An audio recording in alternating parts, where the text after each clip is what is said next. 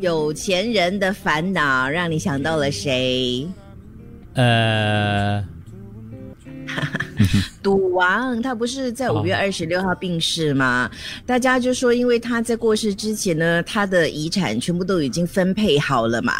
可是现在好像又不是这样子哦，因为大房掀起内讧，所以好像已经入禀法院要去争财产。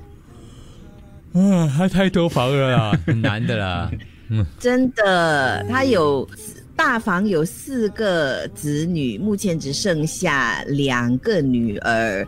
然后呢，他们什么，总之就是错综复杂。只是有些时候，就算你拿了很多钱，可是你就看到二三四房可能跟你拿一样多的钱，你会不会有点心理不平衡？就说，哎，我是老大哎，没有办法，可是分遗产这样是最公平的。我想好的嘞，从这个哎，你还没就是 如果你有二三有四房啦，不是就是呃，要想啦，引申到我的、我的父母，就是因为我有二三大二三四节大大二三四节之类的，所以我觉得那这种所谓的遗产分配来讲的话，他们也算是大二三四房啦。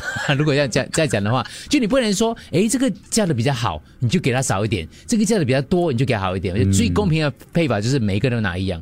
可是有一些姐姐会说：“哇，我这么疼你嘞，发生什么事情都是我第一个挺身而出来帮你嘞。我没有，就是我常常去教育我爸妈，就是每一个孩子爱你的方式是不一样的，就好像你爱每个孩子的方式也是不一样的。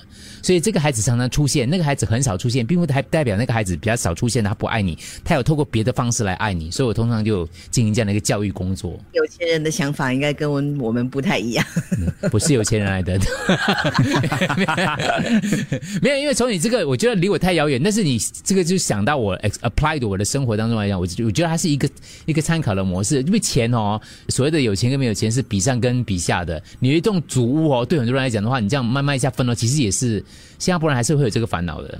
其实主要是有比较啦。嗯，如果有一天就是你你你发现啦，你你爸爸哇，他很多钱呢，可是他的钱其实都留给孙子辈，没有留留给孩子呗。嗯而因为你又没有结婚呐、嗯嗯，那怎么办呢？哦，就哎，这个问题问的好，从来没人想过。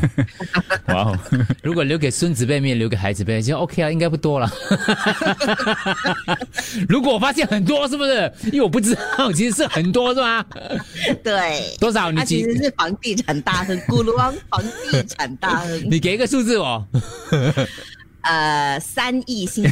三亿，三亿。老师跟你讲，我会心痛，对，会痛一下，然后过后就接受吗？还是想办法看一下能不能改什么东西，抢一下咯。